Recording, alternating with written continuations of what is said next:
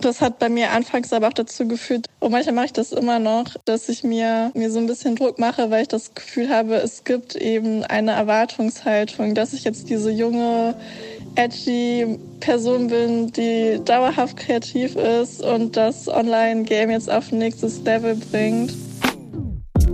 Das ist Druckausgleich, der Podcast des Journalists, dem Magazin für JournalistInnen in Deutschland. Wir sprechen über Hürden und Probleme junger MedienmacherInnen. Wir kritisieren und meckern und suchen aber auch nach Lösungen. Heute zur Frage, raus aus dem Generationenkonflikt und hin zu Generationengerechtigkeit. Kann das in der Medienbranche funktionieren? Diese Folge wird von der Landesanstalt für Medien NRW gesponsert. Du willst nicht nur auf die nächste große Innovation im Journalismus oder der Medienbranche warten, sondern sie selbst starten und brauchst dabei noch Unterstützung? Dann bewirb dich jetzt für das Innovationsprogramm beim Journalismus Lab der Landesanstalt für Medien NRW. Es gibt zwei Programme. Das Media Innovation Fellowship unterstützt Medien-Startups und Teams für sechs Monate bei der Weiterentwicklung ihres bestehenden Produkts. Dazu gehört individuelles Coaching, Mentoring, Zugang zum ExpertInnen-Netzwerk und Prototyping-Budget. Das alles im Wert von 30.000 Euro. Das Programm Audio Innovation unterstützt Menschen und Teams aus bestehenden Medienunternehmen und Organisationen finanziell, individuell beim Start und der Weiterentwicklung von innovativen Projekten im Bereich Audio. Inhaltlich, technisch, unternehmerisch und auch organisatorisch. Für beide Programme kannst du dich noch bis zum 8. April 2022 bewerben. Mehr Infos zu dem Programm findest du auf der Website des Journalismuslab, journalismuslab.de und wie immer auch in unseren Shownotes.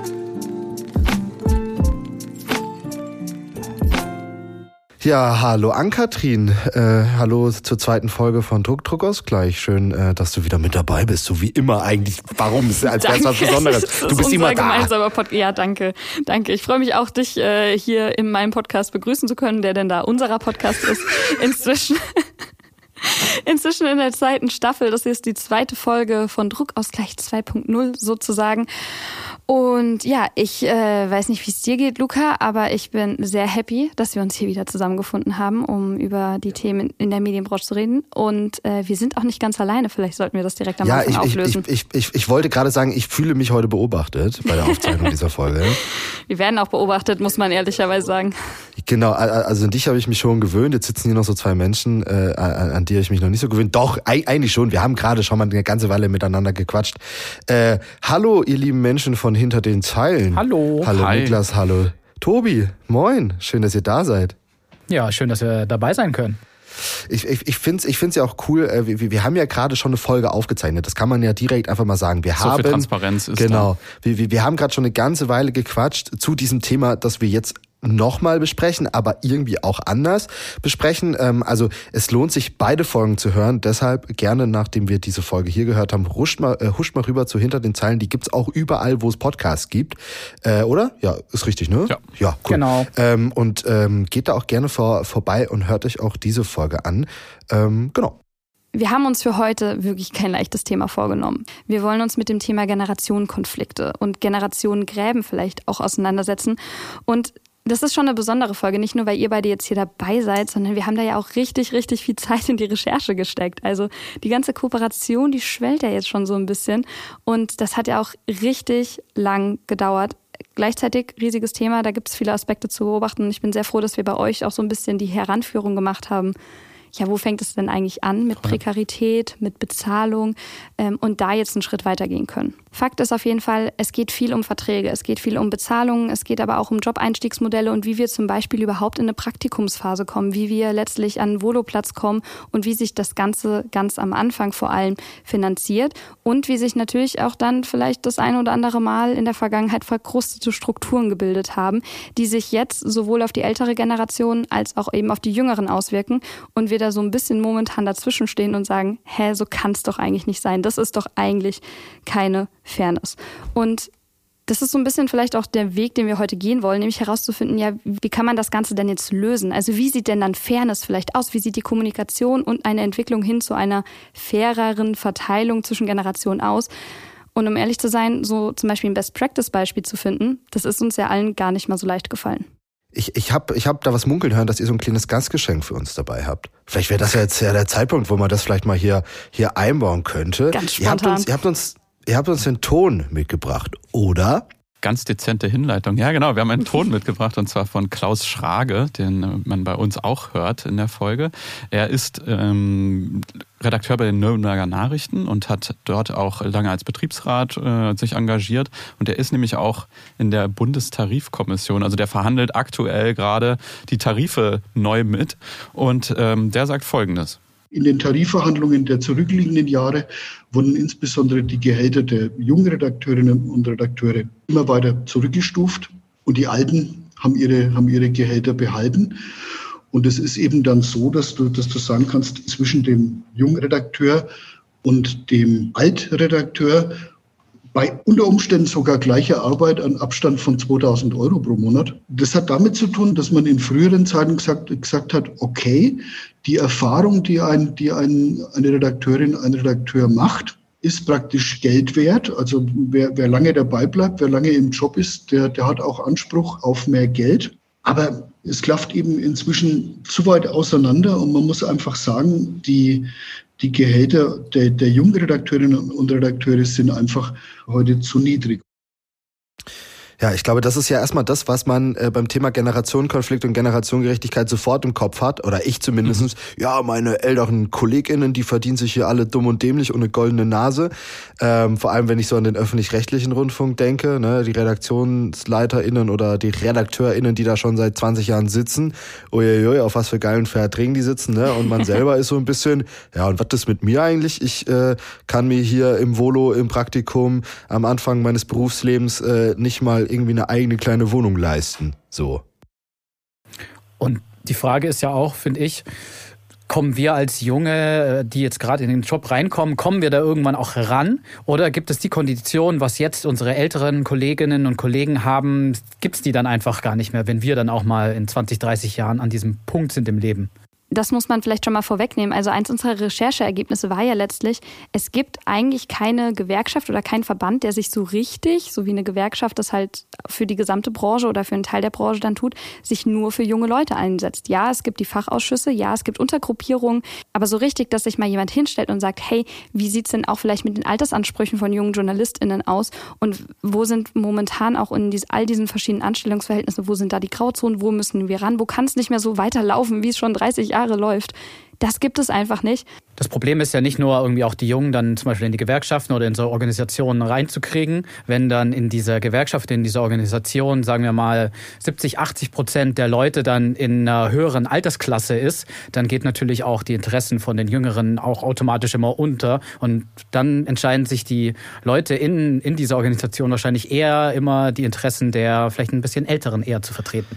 Da ist äh, das Stichwort äh, Bewusstsein über die jeweils andere Lebenswelt äh, na, na, natürlich ein gutes Stichwort. Und dazu kommen wir dann auch später direkt nochmal. Aber jetzt erstmal, wenn man ja diesen Ton, den wir gerade gehört haben, hört, ne, dann könnte man ja einfach ganz sim simpel sagen, na gut, die Lösung, die liegt ja auf der Hand, ne? Wir bezahlen einfach alle Menschen gleich. Dann wäre die Sache ja einfach geritzt, ne? Und äh, wir können jetzt alle schön nach Hause gehen und ein Bierchen trinken. Oh, easy. Klingt nach Utopie. Richtig, ganz genau. Es ist so ein bisschen utopisch und äh, wir haben deswegen gesagt, wir machen auf jeden Fall mal den Realitätscheck und gucken mal, wer das denn genauso umsetzt. Und natürlich, es gibt zwar viele Medien-Startups, es gibt viele junge neue Formate, aber es gibt natürlich auch, hm, auch wenn wir das alle andauernd sagen, nicht so viel Transparenz darüber, wer denn letztlich wie bezahlt. Ein Unternehmen bzw. eine Redaktion, die damit aber sehr offensiv umgeht, ist das Katapult-Magazin. Und deswegen haben wir gedacht, wir fragen da einfach mal bei Geschäftsführer Benjamin Friedrichs nach, ähm, wie es denn damit läuft, dass sie wirklich radikal sind und sagen, wir zahlen allen Angestellten, egal in welcher Position, egal in welchem Alter, egal welche Rolle sie in dem Unternehmen schon wie lange spielen, wir zahlen allen das gleiche Gehalt am Ende des Monats aus.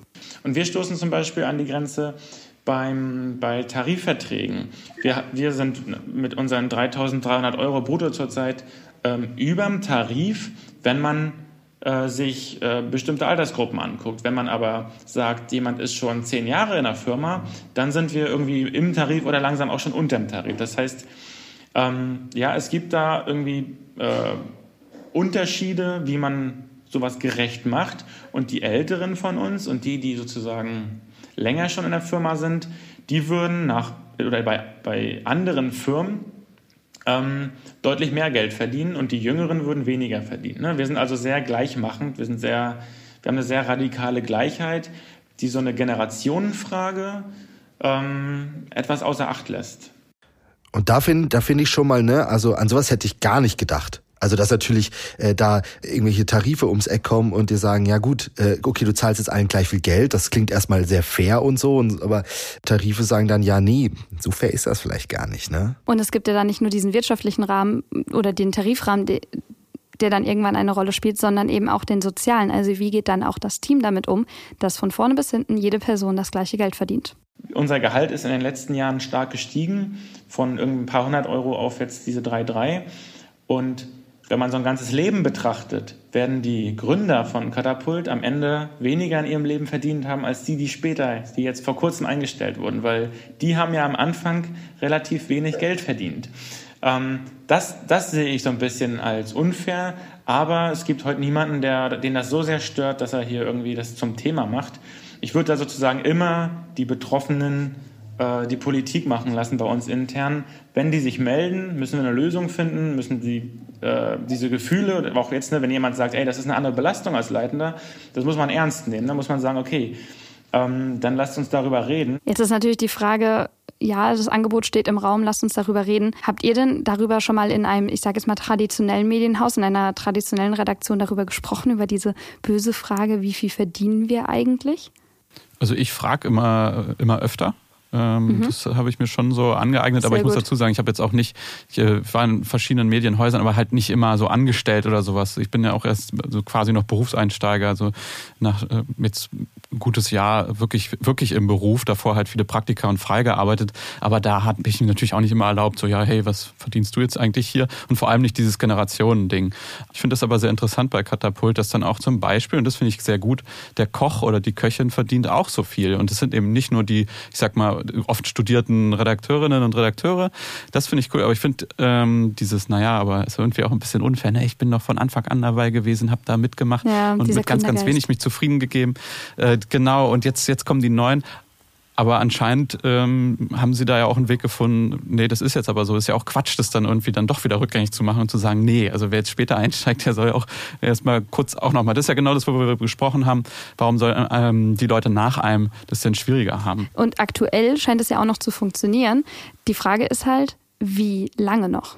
Glaube ich nicht, dass es gar nicht aufkommen wird, aber vielleicht wird es bei uns ein bisschen ähm, weniger Konflikt äh, hervorrufen, weil es auf, auf sehr transparente und sehr kommunikative ähm, Kultur trifft. Ähm, es wird sicher irgendwann kommen ähm, und dann müssen sich die Leute zusammensetzen äh, und auch die Entscheidungsgewalt haben, selber zu bestimmen, wie dann das Gehalt am fairsten ist. Und das finde ich äh, wirklich sehr, sehr spannend, dass er schon safe davon ausgeht, äh, dass es irgendwann bei denen zur Sprache kommen wird. Ist das eigentlich wirklich gerecht, was wir hier tun? Was ich so festhalten würde, ich glaube, es hilft tatsächlich bis zu diesem Zeitpunkt schon eine offene Kultur zu haben, äh, über solche Dinge an sich einfach reden zu können, weil ich glaube, das nimmt einfach schon ganz viel Druck raus an der Stelle ähm, und ganz viel auch äh, ganz viel an negativer Energie, die in solchen Gesprächen dann irgendwie aufkommen kann. Absolut. Was ich da auch super finde, ist, dass er das einfach so transparent macht und zwar nicht nur innerhalb der Firma, sondern irgendwie mit der Öffentlichkeit das ja auch teilt, ja. was so gerade der Status ist und aber auch, was er sagt, okay, wenn sich das mal irgendwie ändert und wenn Gesprächsbedarf da ist, dass das auch gemacht wird, weil dann kann man ihn natürlich auch messen an dem, was er sagt. Oder andere sind auch in der Position zu sagen, oh, jetzt müssen wir eigentlich auch mal vielleicht nach außen kommunizieren, was wir so zahlen. Und trotzdem, auch wenn wir da jetzt äh, erstmal grundsätzlich man sagen kann, dass es ein total cooler Ansatz ist, den diese Firma da geht, ne, und der ja auch immer wieder auch besprochen wird und das auch zu Recht. Trotz allem stellen wir fest, okay, Generation Gerechtigkeit ähm, und das Auflösen von Generationenkonflikten ist jetzt nicht nur das, da gehört noch ein bisschen mehr dazu.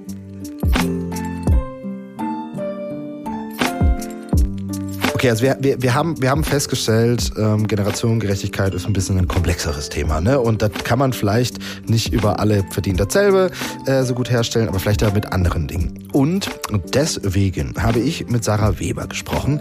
Ähm, die Frage, die wir klären wollten, war, äh, wo machen sich Generationenkonflikte bemerkbar und wie kommen wir da raus aus der Sache? Im Großen, aber eben auch schon im ganz Kleinen vielleicht.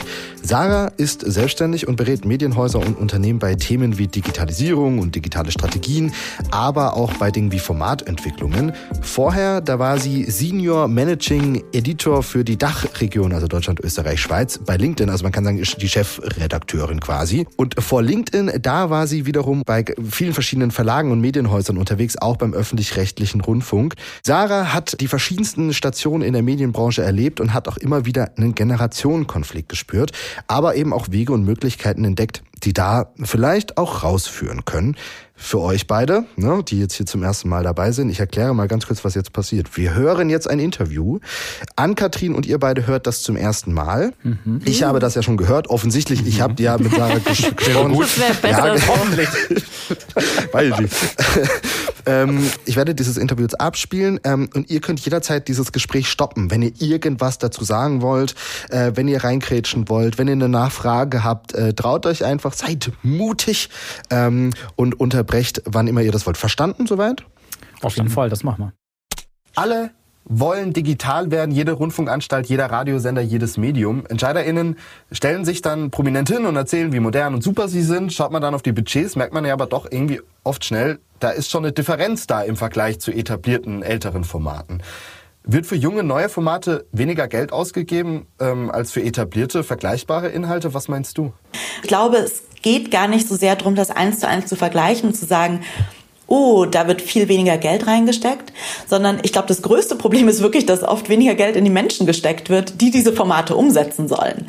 Ähm, dass man zwar sagt, wir hätten total gerne einen Podcast, aber dafür also ihr habt ja jetzt alle irgendwie Kopfhörer daheim und ähm, dann macht das doch mal, ohne dass da Budgets freigemacht werden für gute Technik oder vielleicht ein Studio oder die Recherche, die dahinter steckt oder Leute, die fest angestellt an diesen Projekten arbeiten, nicht nur frei oder ein richtiger Entwicklungsprozess.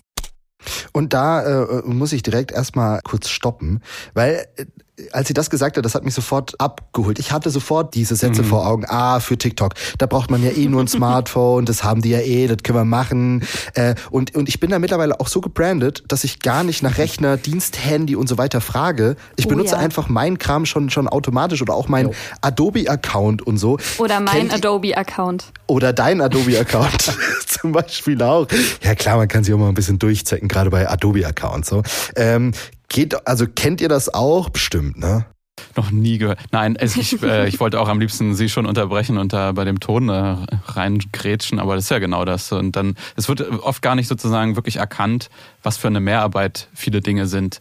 Und dann ist es immer nur so, na, könntest du nicht doch das noch, das noch? Und das kommt aber alles zusätzlich zu den normalen Aufgaben dazu. Und das ist, also fühle ich auf jeden Fall. Und da würde ich auch wieder zum Thema Generationengerechtigkeit, Generationenkonflikt sagen. Ich habe dann dann schon immer das Gefühl, dass die Personen, die das bestimmen und da quasi äh, auch Geld freimachen können, damit da kein Verständnis einfach da ist, was da auch dann gebraucht wird, was das für Kosten sind, was das für ein Aufwand ist. Und dann ist es halt so, ja, kann man ja so nebenher noch ein bisschen machen und da braucht man irgendwie irgendwie nichts für und ja, super easy, alles schnell gemacht, aber ist es halt nicht. Vor allem, wenn du halt mal überlegst, wie viel Arbeit, wie viel Vorbereitung zum Beispiel in eine TV-Sendung geht, die dann vielleicht ein paar hunderttausend oder Millionen ZuschauerInnen hat, dass aber Social-Media-Beiträge ich weiß nicht, egal, Instagram, Facebook, TikTok, halt mindestens genauso eine Reichweite erzielen können. Daran denkt halt dann irgendwie niemand. Also Entwicklungsprozesse, Brainstormings und äh, etwaige Format-Meetings, die gibt es dann halt für die alteingesessenen Plattformen, aber dass man sich mal Gedanken machen muss, wie überhaupt äh, Social-Media-Kanäle funktionieren können. Ähm, also ich weiß nicht, wie eure Erfahrung ist, aber bei mir hat das auf jeden Fall sehr selten eine Rolle gespielt oder gab es sehr selten diesen Freiraum.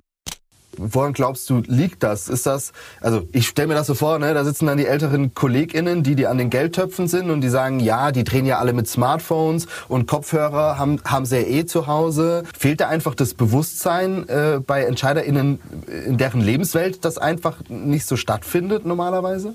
Also ich glaube schon, dass das ein Teil davon ist, dass man sich denkt, ach, da setzt man sich einfach davor und Instagram kann ja nicht so schwierig sein. Also das das Bewusstsein für die Komplexität von solchen Formaten gar nicht bewusst ist. Ich glaube aber auch tatsächlich, dass der wirtschaftliche Druck krass gestiegen ist in den letzten Jahren und Jahrzehnten. Ähm, was so einen Blick auf, auf die Wirtschaft ein bisschen erklärt. Also immer mehr Medienunternehmen sind an Investorinnen gebunden oder an die Börse. Es gibt beim öffentlich-rechtlichen Rundfunk immer mehr Druck, um Kosten zu sparen.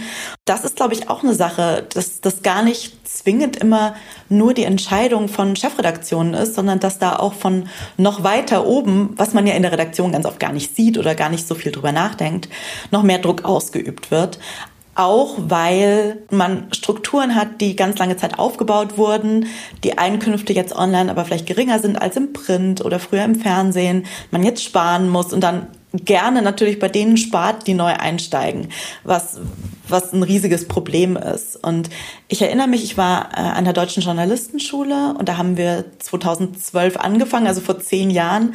Und da wurde uns echt von Tag eins gesagt, von allen DozentInnen, die reingekommen sind, das wird jetzt total hart für euch, wir können keine festen Jobs erwarten.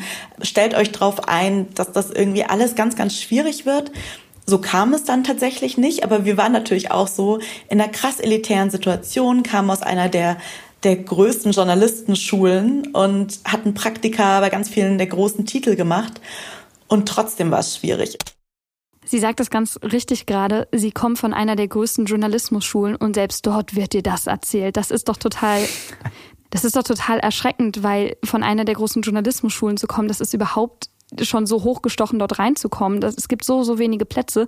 Und mit welchem Gefühl gehen denn dann die, zum Beispiel die Quereinsteigenden etc.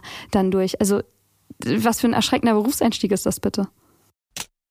Ich glaube, dieser Abbau von Stellen, diese, diese generelle Notsituation, in der sich viele Medien fühlen, ob gerechtfertigt oder nicht, ich glaube, das ist zum Teil auch so, so eine Sache, die man sich selbst geschaffen hat. Aber das trifft natürlich immer diejenigen, die gerade neu dazukommen, die noch nicht fest für die Medien arbeiten, was oft die Jüngeren sind, aber zum Teil auch diejenigen, die schon älter sind, die man dann vergleichsweise einfach oder, oder gefühlt einfach in Altersteilzeit oder in Vorruhestand versetzen kann. Das ist ja dann ja eigentlich ja nicht die Lösung, ne? weil man ja so auch aus diesen wirtschaftlichen Problemen nicht rauskommt, wenn ganz viele junge Leute ja einfach dann dadurch wahrscheinlich auch abgeschreckt werden.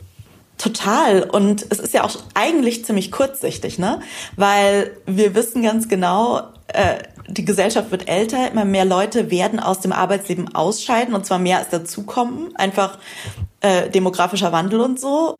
Und da äh, ganz kurz nochmal und äh, zu unterbrechen. Wer von den zuhörenden EntscheiderInnen noch keinen Zettel und Stift parat hatte, äh, das wäre jetzt so ein Moment, äh, das ist prüfungsrelevant ähm, später, da könnte da jetzt mal äh, mitschreiben.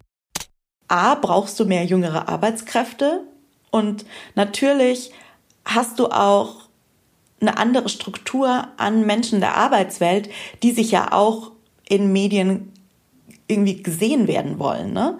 Also ich glaube, dass das dieses, dieses, ach, die Jungen brauchen wir nicht oder die sind billig und die kommen dann schon, weil sie haben ja sonst nichts. Ich glaube, das stimmt auch einfach nicht. Und dass das tatsächlich ein Problem ist, dass sich die Medienunternehmen da gerade zum Teil aufbauen, das in ein paar Jahren echt Schwierigkeiten bringen wird, die sie jetzt vielleicht gar nicht so sehen.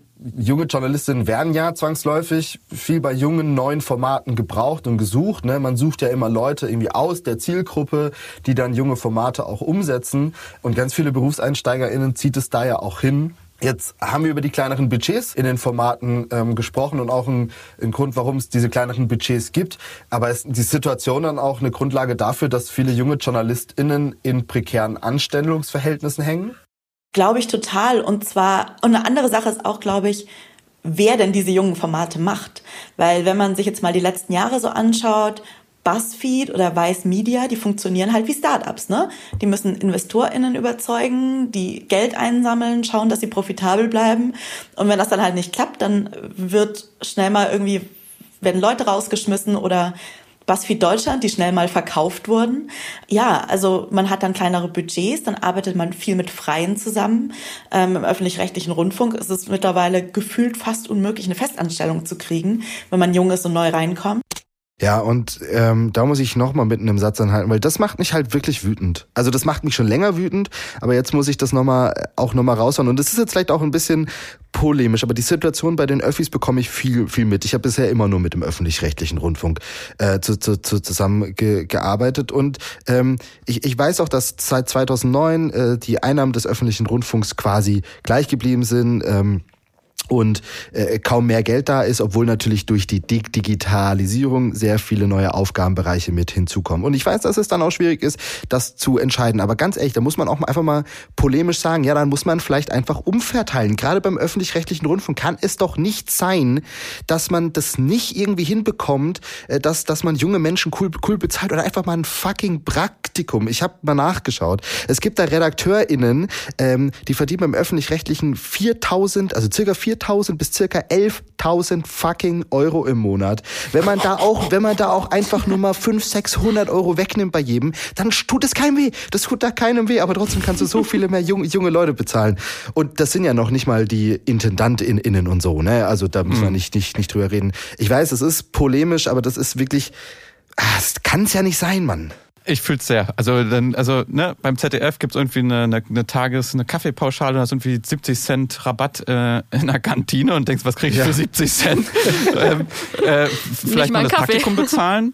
Ja, und bei, bei uns war das nämlich auch im Jahrgang so. Wir sind 16 Leute gewesen in der Klasse und wir waren dann halt auch alle gleichzeitig in Praktika beim öffentlich-rechtlichen Rundfunk und elf von uns haben nichts bekommen. Da gibt es jetzt auch ein ganz, ganz aktuelles Urteil leider, dass tatsächlich auch Pflichtpraktika nicht vergütet werden müssen in Deutschland. Das trifft dann nicht nur den Journalismus, aber eben auch. Und wenn man sich halt dann überlegt, du bist halt, also zeig mir den Journalisten, die Journalistin, die irgendwie nur 40 Stunden pro Woche arbeitet, gerade in einem Praktikum, gerade wenn du denkst, ach, dann habe ich noch eine freie Mitarbeit im Nachhinein und so weiter und so fort. Ich meine, uns ist allen bewusst, dass die Festanstellung irgendwo da oben in den Sternen vielleicht irgendwann mal für uns erreichbar ist, wenn wir das denn überhaupt wollen würden. Aber die Leute sind halt von Anfang an, ab der ersten Sekunde in einer Überarbeitungssituation, in einer Situation unter Druck und haben dann nicht mal eigentlich den Ausblick, dass es irgendwie weitergeht oder dass du irgendwann so safe bist, weil auch die festen Freien dieser ArbeitnehmerInnen ähnliche Arbeitsverhältnisse, die sind immer befristet. Werbung in eigener Sache. In unserer vierten Folge, wer kann sich das leisten, haben wir auch mal die alle öffentlich-rechtlichen Anstalten mal angefragt, warum sie so wenig zahlen oder überhaupt nicht zahlen. Und die Antworten darauf waren dann schon echt interessant. Also sind mehr so ja, vorgeschobene Argumente. Manchmal war es, es ist so, weil es so ist oder sowas. Das ist schon ganz ulkig. Und das sorgt dann natürlich auch für viel mehr Unsicherheit, für prekäre Verhältnisse und trifft dabei besonders die Leute, die eigentlich ja im Journalismus unterrepräsentiert sind. Ne? Also wenn man mal in Redaktionen reinschaut, viele von denen sind immer noch nicht super divers und gerade jüngere Formate und, und jüngere Medien erkennen das ja als Problem und stellen bewusst auch Leute mit Migrationshintergrund ein, People of Color, Leute, die vielleicht nicht aus Akademikerhaushalten kommen oder die krasseste Ausbildung gemacht haben, weil sie eben auch wissen, dass das Geschichten sind, die ihre Zielgruppe interessiert. Und ich glaube, eine andere Sache, die auch noch damit reinspielt, ist auch, welche Fähigkeiten als wichtig und als relevant und als bezahlenswert gesehen werden. Dass es eben nicht nur darum geht, wer kann jetzt super gut was wegmoderieren oder die großen Reportagen schreiben, sondern dass da ganz viele neue Fähigkeiten kommen, die gerade junge Leute oft haben und die nicht als Fähigkeiten anerkannt werden. Wie kann man diese Probleme lösen? Ne? Also wenn man mal darüber nachdenkt und mal konstruktiv wird, brauchen wir mehr junge KollegInnen in den Entscheidungsprozessen ganz, ganz oben? Also ich glaube, ja, definitiv. Ähm, aber ich glaube auch, dass es selbst wenn man jetzt nicht direkt alle Führungsetagen umschmeißen kann, man mehr Verständnis für die Lebenssituation braucht. Also ich frage mich manchmal, wie oft sich eigentlich so ChefredakteurInnen einfach mal mit so jungen Kolleginnen zusammensetzen und einfach mal so fragen so, hey, was sind eigentlich Sachen, die bei euch im Leben gerade wichtig sind, um die euch vielleicht auch Sorgen macht, ne? Wissen die, wie teuer heute die Miete für WG-Zimmer ist? Ich glaube, dass es manchmal einfach schon helfen würde, und das klingt so super banal, ne? Und so, so ein bisschen wuhu, aber miteinander zu reden und einfach, wenn man merkt, ach krass, so früher hat mich mein WG-Zimmer in München 300 Mark gekostet, aber mittlerweile sind es vielleicht 800 Euro, dann denkt man vielleicht auch nochmal anders drüber nach, wie Praktika bezahlt sein sollten oder Volontariate oder wie die Tagessätze von freien JournalistInnen aussehen müssten. Ich glaube, da ist dieses Bewusstsein zum Teil auch gar nicht da, sondern eher so ein Gefühl von, wieso wollen die so viel? Ich würde das Ganze mal umdrehen. Jüngeren wird häufig vorgeworfen, sie würden denken, alles besser als frühere Generationen zu können. Siehst du da einen Kampf zwischen den Generationen in der Medienbranche? Und falls es den gibt, wer ist schuld und wie kommen wir da raus? Ich glaube, es gibt einfach wahnsinnig viele Vorurteile und zwar in beide Seiten. Also ich glaube, dass Jüngere oft denken, ja, die, die Älteren, die verdienen total viel, aber die sitzen eigentlich nur ihre Zeit bis zur Rente ab und verstehen eh nicht, wie das Internet funktioniert und haben keine Lust, neue Sachen zu, zu lernen. Und im Gegenzug denken äh, die Älteren so, was du gerade gesagt hast, ne? Ja, die Jüngeren, die denken eh, sie wissen alles besser und können alles besser und dabei interessieren sie sich irgendwie nur für, für TikTok und Instagram und das Internet und sind schlechter ausgebildet und interessieren sich auch gar nicht für uns, also für die Älteren. Und ich glaube, dass es da wirklich schon mal helfen kann, einfach so gezielt Räume zu schaffen für den Austausch wie oft setzen sich die Jüngeren und die Älteren einfach mal so an den Tisch oder gehen Mittagessen miteinander? Nicht, dass das gerade so einfach wäre. Oder haben einfach mal einen informellen Zoom-Call oder ein Telefonat oder so. Und manchmal können das ja in beide Richtungen total einfache Sachen sein, wie dass man mal einen, einen älteren Reporter, eine ältere Reporterin fragt, hey, ich sitze hier an der Geschichte, wie hast du das denn früher gemacht? Oder hey, ich weiß, du, du machst schon seit ganz langer Zeit Nachrichten, hast du irgendwelche Tipps für mich? Oder auch ins Umgekehrte, weil, also das sollte auf gar keinen Fall nur eine Einbahnstraße sein, dass die Jüngeren jetzt zu den Älteren kommen müssen. Idealerweise sollte das halt nicht so eine Freiwilligkeitsaktion sein, sondern auch in irgendeiner Weise von den Unternehmen gefördert oder institutionalisiert werden. Ich, manche Redaktionen haben ja so Praktika, dass so die, die Printler dann Praktika bei den Onlinern machen. Warum machen die nicht auch mal Praktikum bei der Podcast-Redaktion oder den, dem Social-Media-Team oder so und eben auch umgekehrt, ne? Genau, das ist es doch. Das ist mehr Generationen wohnen und so weiter. Sowas gibt es alles schon im, ich sag mal, normalen Leben. Da zieht die Oma irgendwann dann doch äh, wieder mit den Eltern ein oder sowas. Oder äh, manche entscheiden sich auch dazu, so zusammenzuwohnen. Ich finde, warum kann man das nicht übertragen auf die Verlagshäuser? Also mehr Generationen leben äh, und Austausch äh, im Verlagshaus. Das wäre doch eigentlich was, oder? Da muss ich mir aber auch an, an, also ich mir persönlich an meine eigene Nase fassen. Ich wollte ältere KollegInnen zum Beispiel immer von meinen jungen Formaten fernhalten.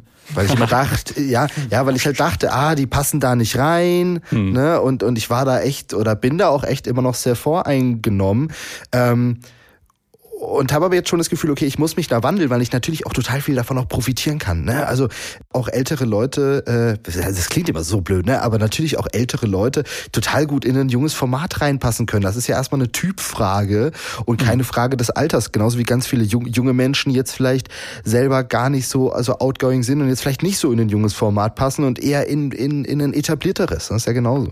Ich glaube aber auch, nicht nur wir sind diejenigen, die dann die Vorurteile gegenüber den älteren KollegInnen haben, sondern das kann auch umgekehrt funktionieren. Und auf den Aufruf, den ihr von hinter den Zeilen, aber auch wir geteilt haben, da hat sich dann noch eine Kollegin von mir gemeldet, die auch beim öffentlich-rechtlichen Sender arbeitet. Und sie ist tatsächlich so ein bisschen die Quotenjunge jetzt im Team, was am Anfang erstmal Druck aufgebaut hat. Aber das Team versucht damit jetzt relativ offensiv sozusagen umzugehen und das Ganze halt auch einfach mal wirklich zu thematisieren. Die diverse Altersstruktur spielt bei uns im Team auf jeden Fall eine große Rolle. Es war von Anfang an klar, als ich mich auf die Stelle beworben habe, dass es unter anderem darum geht, jetzt jungen Nachwuchs in das Unternehmen zu holen, um jüngere Perspektiven für die Digitaloffensive zu bekommen. Ich habe aber bei uns im Team generell das Gefühl, dass wir unsere Altersunterschiede eher zu einer Stärke machen, Eben weil wir uns auf die Perspektive des jeweils anderen einlassen wollen und das auch, glaube ich, ganz gut können. In der tagesaktuellen Arbeit äußert sich das ganz konkret, wenn ich irgendwie ein Thema vorschlage, was meine KollegInnen für viel zu jung für unsere Zielgruppe halten. Und dann wird es aber nicht einfach verworfen, sondern wir überlegen halt, äh, wie man das anders texten könnte, damit es dann eben doch passt. Das ist jetzt natürlich schon der Versuch so eines äh, erlernten Umgangs damit. Also sagen, ja, du bist jung, du sollst es auch mitbringen, aber du bist nicht nur das, sondern wir versuchen auch wieder, wieder darüber zu kommunizieren. Das ist jetzt in einem tagesaktuellen Team natürlich nochmal deutlich einfacher vielleicht als in so manch anderer Redaktion. Und sie hat auch durchaus von Situationen schon erzählt, in denen es dann auch ja einfach so technische Unterschiede einfach gab zwischen den Generationen, wo die einen besser damit klarkommen sind und die anderen eben mit der auch einer Veränderung, die in einem Sender vielleicht mal ansteht, nicht ganz so gut klarkommen sind, dass da auch mal ja negative Gefühle mit, damit verbunden war, aber überhaupt, dass sie sich des Problems bewusst sind und das ganz bewusst thematisieren.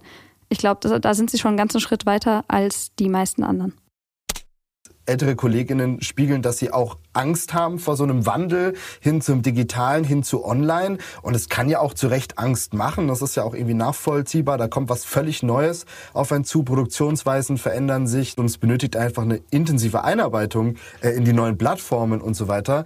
Glaubst du, das funktioniert, dass man einfach sagt, wir nehmen äh, ältere KollegInnen äh, auch in junge Formate mit rein äh, und die produzieren dann ganz normal mit? Ja, also ich glaube, ne, nicht, nicht jede ältere Person hat da Bock drauf. Aber es hat genauso auch nicht jede jüngere Person Bock drauf, muss man ja auch mal sagen. Ne? Es gibt ja auch ganz viele jüngere KollegInnen, die Lust haben, die großen Reportagen zu schreiben und damit vom traditionellen Blick auf die Medien vielleicht viel näher an, an älteren KollegInnen sind als andere. Ne?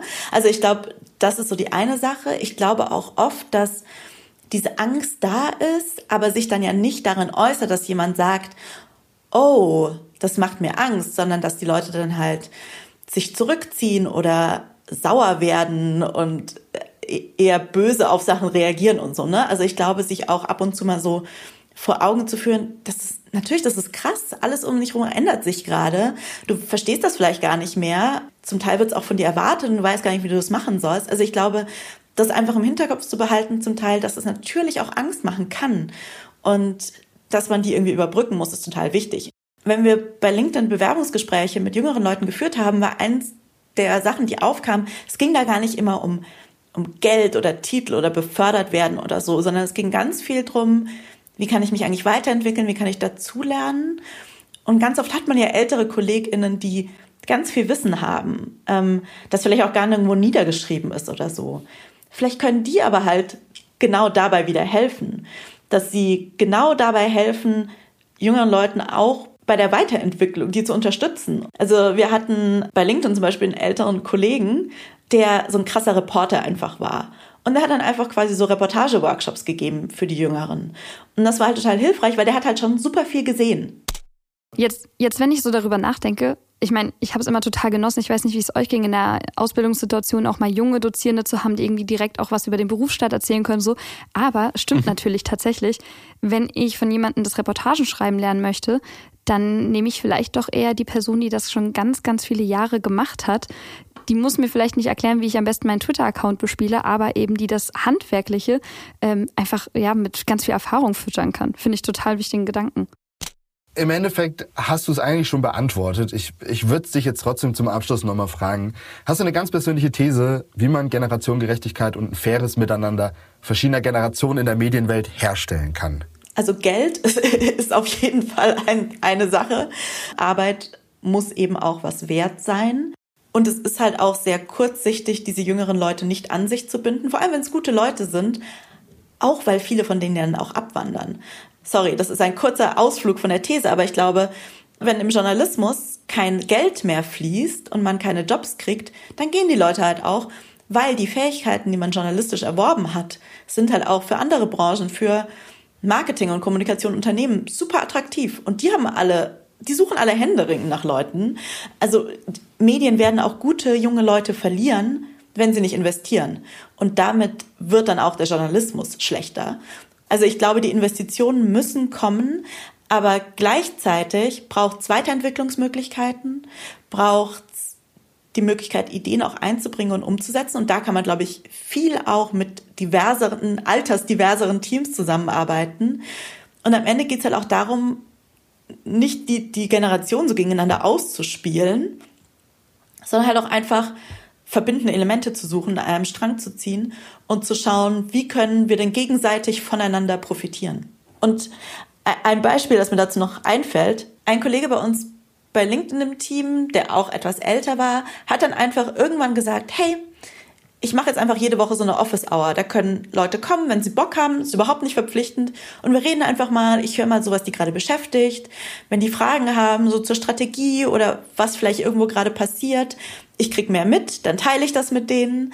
Und das war so, also erstens war es als eines meiner liebsten, ich möchte es gar nicht Meetings nennen, und das ist etwas, wovon ich mir wünschen würde, dass es noch das in viel mehr Unternehmen gibt. Also wir haben das jetzt schon bei euch auch in der Folge besprochen, dass es durchaus mal schon bei dem bei der einen oder anderen Zeitung, bei der einen oder anderen Redaktion schon so einen Vorstoß gab. Aber jetzt mal, um nochmal auf das Beispiel vom öffentlich-rechtlichen zu, äh, zurückzukommen. Ich weiß nicht, ob ihr damit schon mal zu tun hattet, aber es gibt 500 verschiedene Formulare, es gibt 500 verschiedene Anträge. Du kannst jegliche Fahrtkosten absetzen. Aber ich verstehe zum Teil noch nicht wie, weil das das erste Mal ist, dass ich in so einer Redaktion arbeite. Und ich würde mir so, so oft wünschen, dass mir da eine ältere Kollegin, älterer Kollege einfach das mal so mit auf den Weg gegeben hätte, dass ich da vielleicht auch Mentoren, Mentorin am Anfang gehabt hätte, weil so verstehe ich mich jetzt sehr gut mit unserem Redaktionsassistenten, der mir das immer wieder erklärt, weil ich ihn einmal die Woche anhaue, weil ich irgendwas wieder nicht verstanden habe.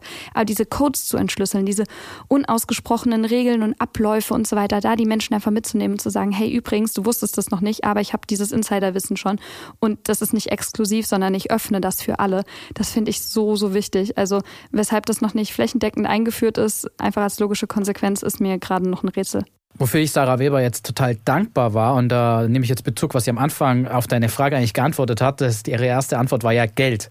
Und das fand ich nämlich so super, weil wir können so viel drüber reden, über das Verständnis zwischen den Generationen irgendwie herstellen und auch, was du gesagt hast, an Katrin, so Wissen weitergeben etc. Aber ich finde irgendwie, was super wichtig ist, worüber wir sprechen müssen und was wir eben nicht tun, ist eben Geld.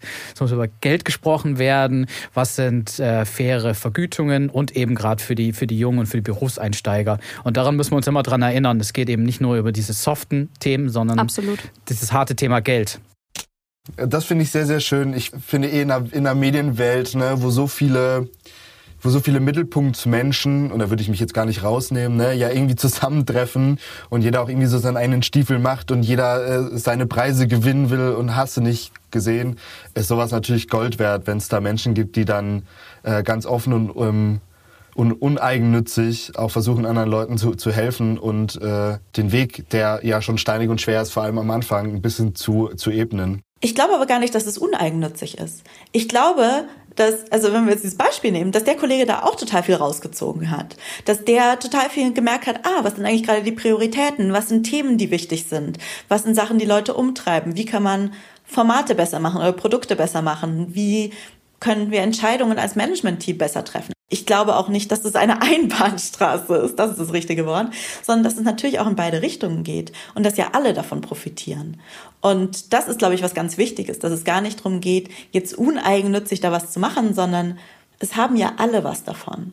Und ich glaube, das darf man echt nicht vergessen. Ja, und hier ist das Band zu Ende. Ähm, das war das Gespräch mit Sarah. Und als ich das Interview geführt habe, da hatte ich echt mal wieder so einen High-Moment. Das hatte ich, das hatte ich öfter oder das habe ich öfter in den Folgen, dass ich in dem Moment dann denke, krass, das ist es. Die Lösung das ist, ist so ja einfach. die Lösung. Nee, genau. Es ist, es ist natürlich nur in der Theorie so simpel und so einfach. Ne? Klar, wir reden jetzt miteinander und wir essen jetzt gemeinsam Mittag. Das allein sorgt natürlich nicht für absolute Generationengerechtigkeit. Aber Aufklärung über die verschiedenen Lebenswelten ist ein essentieller Punkt und ich glaube, der Anfang, damit Generationengerechtigkeit überhaupt entstehen kann. Ähm, und zwei konkrete fand ich da echt gut. Das war einmal dieses, dieser Mentoring-Gedanke, den sie angesprochen hat, äh, den ja auch ihr Kollege da bei LinkedIn gebracht hat und aber auch diese Pflichtpraktika äh, in den anderen Redaktionen, die nicht einfach nur so ein, ja, ist jetzt so ein Angebot, ihr könnt da mal schnuppern gehen, sondern die halt wirklich einfach auch verpflichtend sind, damit man sich einfach mit der anderen Generation auseinandersetzt, mit deren Arbeitsweisen, Denkweisen, äh, und, und Wünschen. Ja, und dann auch einfach viel fairer miteinander umgehen kann. Vor allem einer der essentiellen Lösungsansätze ist natürlich das Geld. Aber sind wir mal ehrlich, wir können jetzt hier an der Stelle auch nicht sagen, übrigens hier ist der, der Plan, wie es eine Umverteilung geben soll zwischen den Kanälen und Plattformen. Und damit laufen wir jetzt einmal durch Deutschland, durch jede Redaktion. Ich meine, schön wär's. Und für die EntscheiderInnen ganz kurz da nur ergänzend. Ich glaube, die Dinge, die Sarah gerade angesprochen hat und die sie erwähnt hat, die sind verhältnismäßig leicht umzusetzen. Also ich glaube, das sind Dinge, klar, natürlich, die brauchen auch Vorbereitung und das, da muss man sich auch mal ein Konzept überlegen. Das ist, glaube ich, glaube trotzdem, es ist verhältnismäßig einfach und halt vor allem machbar. Also nichts, wo man sich jetzt hinter, ja, wir haben ja kein Geld und die Auflagen sinken, verstecken könnte. Was wir auch mit diesen zwei Folgen eigentlich machen wollen, ist ja so ein Gesprächsstarter, so ein Gesprächsangebot, dieses Thema wirklich nicht nur, dass wir da jetzt zwei Folgen drüber machen, sondern dass alle, die das eben hören, dann zum Anlass nehmen, mal darüber zu diskutieren, auch vielleicht sogar in ihren Redaktionen oder Kolleginnen und Kollegen einfach zu diskutieren. Und vor allem ist es auch wichtig, jetzt nicht mal einmal darüber zu sprechen, sondern dass das so, ähm, dass sich vielleicht so wirklich so langfristige Strukturen sogar bilden können, dass sich so vielleicht sogar mal so Gruppen oder Programme oder was auch immer bilden können, wo man sich immer wieder zum Gespräch trifft. Davon kann ja auch nur jeder profitieren, zu wissen, so wie geht's eigentlich gerade allen und sind alle gerade cool mit den Konditionen und Bedingungen, die wir gerade haben, zum Beispiel in unserer Redaktion wir würden ganz gerne noch mehr Geschichten davon sammeln, wie Generationen zusammenkommen können oder eben auch, wo es mal den einen oder anderen Konflikt gibt. Das heißt, auf Social Media, Twitter, Instagram, von mir aus auch Facebook, unter dem Hashtag Generationengerecht freuen wir uns auf jeden Fall, wenn ihr euch ein bisschen an der Debatte beteiligt, wenn ihr uns eure Geschichten erzählt. Ihr könnt uns natürlich auch allen persönlich schreiben. Auch unsere Profile sind unten verlinkt weil wir finden einfach, das ist auf jeden Fall die Essenz dieser zwei Folgen, dieser wirklich Wochen- und Monate langen Recherche. Es kann so nicht weitergehen und wir müssen da einfach in einen Dialog kommen. Und wenn es von oben nicht kommt, dann starten wir das eben. Ich, ich würde sagen, ähm, wir haben über das Thema gesprochen wer mehr dazu hören will, der kann ja auch äh, dann noch, noch mal rübergehen ne, zu, zu hinter den Zeilen und dort bei euch auch noch mal die Folge mit uns vier anhören. Das gibt's auf jeden Fall noch äh, weitere spannende Geschichten vor, vor allem. Horrorgeschichten, muss man einfach so sagen. Vor allem über die Bezahlung zum Berufseinstieg. Und ich würde sagen, äh, kommen wir aber noch mal zum schönen Teil des Lebens, oder? Ann-Kathrin. Genau ähm, wir haben euch ja schon so ein bisschen darauf vorbereitet. Es gibt bei uns nämlich noch die Rubrik des Live-Live-Moments. Auch für die, die vielleicht gerade den Podcast das erste Mal hören, sei es, weil ihr gerade auf der Plattform eures Vertrauens auf uns gestoßen seid oder von HDZ hier einmal rübergewandert seid. Es gibt bei uns den Live-Live-Moment. Das ist einmal der Moment in der Podcast-Folge, wo wir ganz am Ende sagen, okay, wo haben wir uns denn diese Woche mal so richtig entspannt? Wo haben wir vielleicht mal Freiraum gefunden, um zu reflektieren und uns auch mal ein bisschen wieder kleiner zu machen oder mal größer, je nachdem, was man irgendwie, was man da dann irgendwie mental braucht.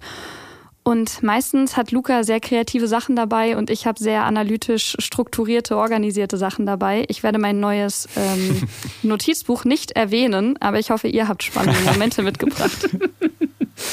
Ja, dann äh, würde ich einfach mal, mal anfangen. Ich habe nämlich, glaube ich, auch heute wieder was Kreatives mit oder äh, was, was mich selber auch überrascht hat. Mein Live-Live-Moment seit unserer, unserer letzten Aufnahme war eine Serie die ich wieder geschaut habe. Und zwar Afterlife äh, von, Ricky, von Ricky Gervais. Mhm. Warum ist das für mich so ein Live-Live-Moment? Ich erkläre es euch. Äh, Ricky Gervais spielt Tony Johnson, einen eigentlich sehr liebenswürdigen und freundlichen Lokaljournalisten, passt ja auch wieder zu uns. Ne? Mhm. Johnsons Frau ist kurz, äh, kurz bevor die Serie beginnt, äh, stirbt sie an Brustkrebs. Das ist jetzt kein Spoiler, damit startet quasi die Serie. Und er verändert sich und wird ein richtiges Arschloch, das eigentlich nur noch macht, was er will äh, und sich an der Welt rächen will für den Verlust seiner Frau. Wow. Und diese Serie, ich habe es gab noch nie für mich eine Serie, wo ich so viel gelacht habe und so viel Rotz und Wasser geheult habe. Wirklich emotional fordert das einfach richtig. Ich, ich, so traurig und so fröhlich und ach, es ist ganz, ganz krass. Und das vereinnahmt, also das war mal wieder eine Serie, die mich so krass vereinnahmt hat, dass ich gar keine Gedanken an irgendwas anderes haben konnte. Und wo auch das Handy in meiner Hand einfach keinen Platz finden kann, äh, weil ich emotional da so drauf gepolt bin. Und das hat mich wirklich, ähm, das war mein Live-Live-Moment, weil es mich echt komplett fernab von Arbeitsgedanken und Überstunden gebracht hat. Ich habe gesehen, Niklas hat sich Notizen gemacht. Ich glaube, er hat deinen Serientipp direkt aufgeschrieben. Tu einfach so, Niklas. Just, just okay, take it. Ja. Der ist bei mir schon in der Watchlist, aber ich dachte, ich fand es auch witzig, dass der Live-Live-Moment und dann heißt es Afterlife. Nicht abgestimmt redaktionell. Halt so. Mein Live-Live-Moment ist Gemüse. Und um genauer zu sein. Doch klar, freilich. Klar, so viel ich auch sofort dran denke. Und zwar, um genau spezifisch zu sein, eine Gemüsekiste. Weil was wir in der WG jetzt seit ein paar Monaten haben, wir sind so Teil von so einer solidarischen Landwirtschaft, heißt wir kommen einmal in der Woche so eine Gemüsekiste mit äh, regionalen äh, Gemüse aus der Region, aus Brandenburg und Sachsen. Und was mich da immer wieder so ein bisschen erdet, ist erstmal dieser, dieser Rhythmus, der diese Kiste hat. Einmal in der Woche kommt es. Und dieses wirklich, es zwingt mich dazu, mich bewusst damit auseinanderzusetzen, was ist da jetzt gerade für Gemüse da drin, was kann ich damit machen, wie kann ich das verkochen, weil ich bin nämlich äh, so ein Typ, ich finde es schrecklich, äh, Lebensmittel wegzuwerfen. Deswegen zwingt mich das jede Woche dazu, mir wirklich zu, über, zu überlegen, dieses Gemüse ist jetzt da, ich habe das vielleicht zum ersten Mal gesehen, ich weiß gar nicht, was das ist, aber ich muss jetzt damit was machen. Und allein diese Auseinandersetzung damit und dann daraus irgendwas zu machen, das lenkt mich auf jeden Fall ab vom Alltag schöne Anekdote, aber da muss ich eine Sache noch erzählen, die nämlich da auch bei dieser Gemüsekiste mitgespielt hat, so, bei diesem Live-Live-Moment, nämlich, dass da einmal so viel Löwenzahn drin war. Und Niklas, oh, okay, dann muss ich den Löwenzahn verarbeiten, mache hier schön Salat und dann äh, seine Freundin das mitgegessen, der Mitbewohner, die fanden den nicht so richtig so lecker. Und dann Niklas war so, ja, mein Gott, jetzt ist dieser Salat hier und hat ihn ganz alleine aufgegessen und sich quasi selbst fast selbst vergiftet. Ja, nächsten Tag komplett Bauchschmerzen und ich so, hä, das ist doch logisch, man. So viel also Löwenzahn sagt man, sagt man auch schon Kindern, sollte man nicht war, so viel futtern. Ich war das, einen ganzen ähm, Tag ausgenockt, äh, sogar zwei Tage ging es mir richtig schlecht. Sorgt, sorgt aber quasi auch dafür, dass man so ein bisschen von der Arbeit wegkommt, sagen, weil du kannst einfach nicht arbeiten. Das ist ja auch toll, ist ja auch einfach super. Auch gut, ja. Okay, mein, mein Live-Live-Moment hat nichts mit Vergiftung zu tun und mit Lebensmitteln. Ich habe, äh, das ist eine App, die mir empfohlen wurde. Jetzt ähm, und die heißt nämlich The Walks. Props an an Ole für für den kleinen Tipp. Und das ist einfach so geil gemacht von einem äh, Künstlerkollektiv Rimini Protokoll und die haben einfach so, das sind so Audio Walks, also eigentlich Spaziergänge. Und ich, das ist im Moment ja eh so, was macht man irgendwie mal raus, aber so spazieren gehen ist mal so ein bisschen leid beziehungsweise ist ja nicht immer so spannend und das sind oft nur so, so 20 Minuten Walks und das mache ich echt super gerne einfach so entweder eine Mittagspause oder nach der Arbeit und das ist so wirklich Kopfhörer auf und dann ist man weg, weil das sind so richtig geil produzierte Hörspiele. Und dann wird man auch angeleitet, so Dinge zu tun oder so. Und man kann einfach die, ähm, was vorgegeben sind, sind nur so die Startpunkte. Man kann halt an der Ampel starten oder auch in einem Park oder so. Manche sind für Leute, dass man die zu zweit macht. Und das ist einfach richtig cool gemacht. Also ein tolles Projekt. Und ähm, das ist so, mache ich halt jede Woche mal. Nice, geil. An Kathrin zum Abschluss. Ja, ich, ich darf ja nicht über mein Notizbuch reden, deswegen habe ich mir was anderes überlegt. Ähm Ich habe ein Notiz- und Organisationsanekdoten-Embargo von Luca bekommen.